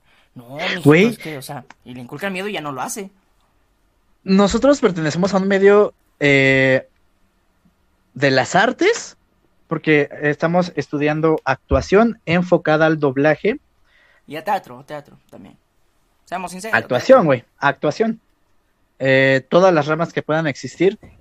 Y algo que es muy común es cu- cuando tú le dices a, a tus papás, a quien está a cargo de ti, no, pues aquí te quieres dedicar. Ah, pues yo me quiero dedicar a, al teatro. Quiero dedicarme al doblaje. Ay, mijito, pues es mejor espérate, termina la escuela, consíguete un trabajo seguro. Esta palabra me ¿Cómo me caga, cae? güey. ¿Te, te pasó, güey? ¿Tienes una anécdota de eso de que te dijeran que no? Güey, yo este en, hice una quise vender cosas por internet. Bueno, a- actualmente me dedico a eso, güey, vendo cosas por internet. Tiene un nombre, ¿no? Tiene un nombre esa profesión. Es eh, e-commerce, algo así, güey. E-commerce, ok. Eh, ahorita lo están poniendo como ay. No, se me fue, se me fue, te, te, te mentiría. Sí, sí, sí. Tiene, ti- sí tiene una palabrita específica, pero se me fue. El chiste es de que eh, te dicen, consíguete un trabajo seguro. Entonces hay todo un desmadre en esto de... Pero qué seguro. eh, eh, ah, exactamente, o sea, puede ser un godín y tienes un, un sueldo seguro, tal, tal, tal. Y es muy común en que este no está medio... mal ser ah, godín, ¿eh? Sabemos que hay Sí, sí, sí, godines que se maman una cantidad, hermano. Que dices, ay, no, pero pues, es que son, son gente que predomina en lo que hace, ¿no? O sea, Y, y aquí me ha tocado convivir con tanta gente, güey, que dices, ya están picudos en su ámbito, güey, pero no los llena. De plano, no, gente de tal edad, güey, toda una vida en lo suyo, pero dicen, es que yo todo el tiempo quise ser eh, bailarín, todo el tiempo quise ser actor, todo el tiempo quise ser comediante. Y llega un punto en el que te quitas ese miedo y dices, ¿sabes qué? No, por ahí no va, esto no me llena. Te quitas ese miedo y, güey, son la mera reata. sí. O, o, o lo diferente, güey. O sea, todo el tiempo quisieron hacer, eh, estuvieron en eso, lo cambiaron, vieron que son unos pendejos a lo que querían, tienen su trabajo seguro, regresan sin broncas. Pues es que a veces eso se lo pasan intentarlo. a sus hijos, a veces se lo pasan a sus hijos, hermano.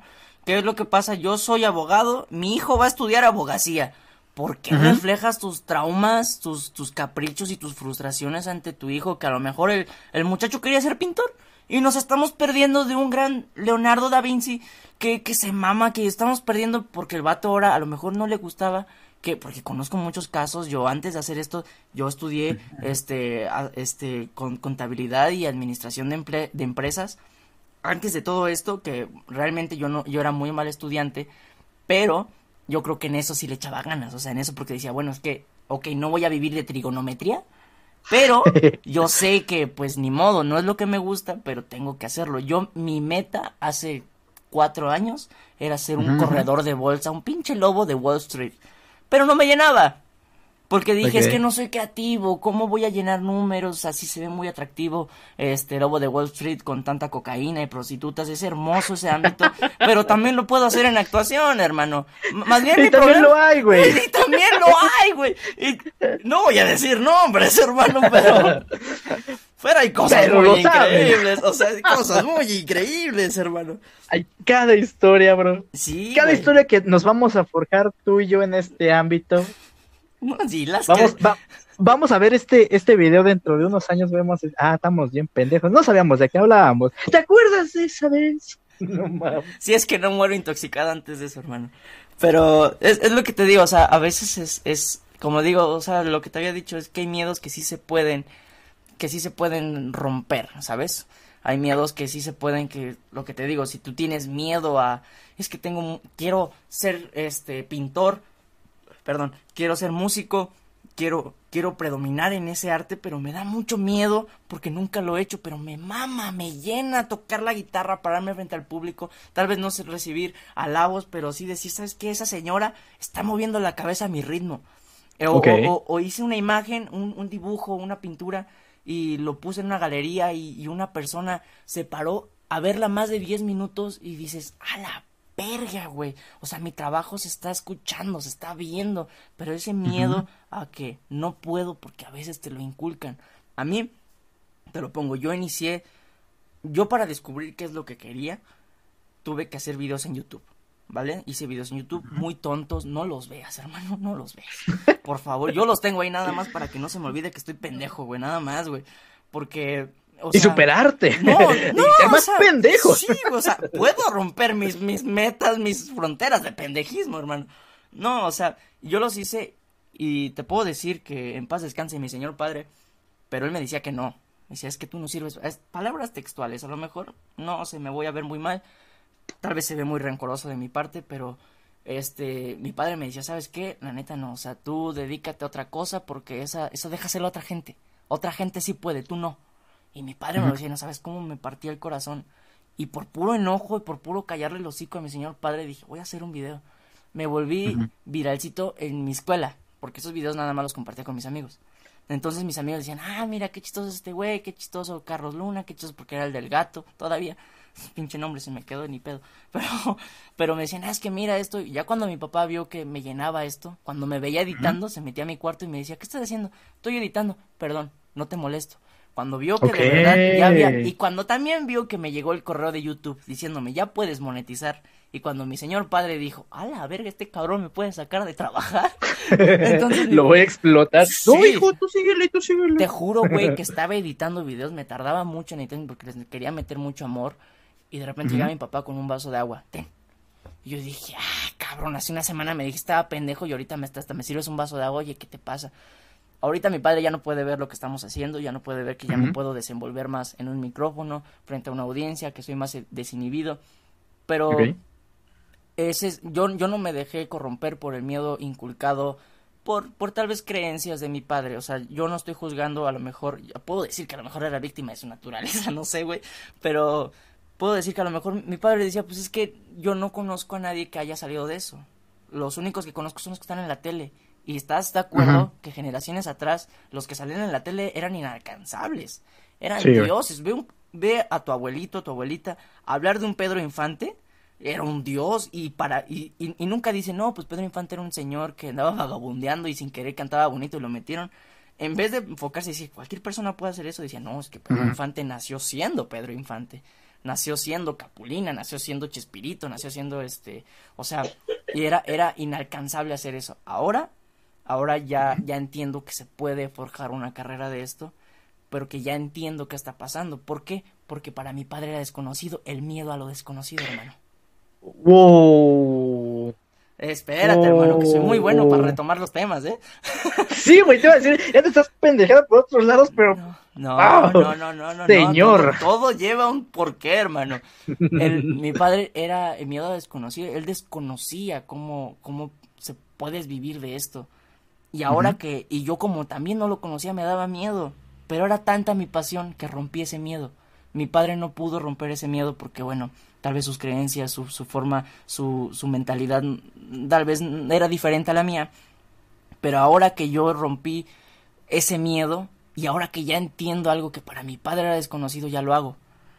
Entonces tal vez si yo lo hubiera, hubiera aprendido, tal vez él, él conmigo, este, este conocimiento que ahora sé, que ahora sé que tienes que estudiar actuación, que tienes que enfocarte en tu dicción, que tienes que saber hablar, que saber cómo hablar, cómo, cómo estructurar una, una frase, perdón, no puedes decir estoy lavando los trastes, es lavar los trastos, tienes que saber pequeñas cositas que te crean un profesional, ahora yo ya sé cómo, pero mi padre no sabía cómo.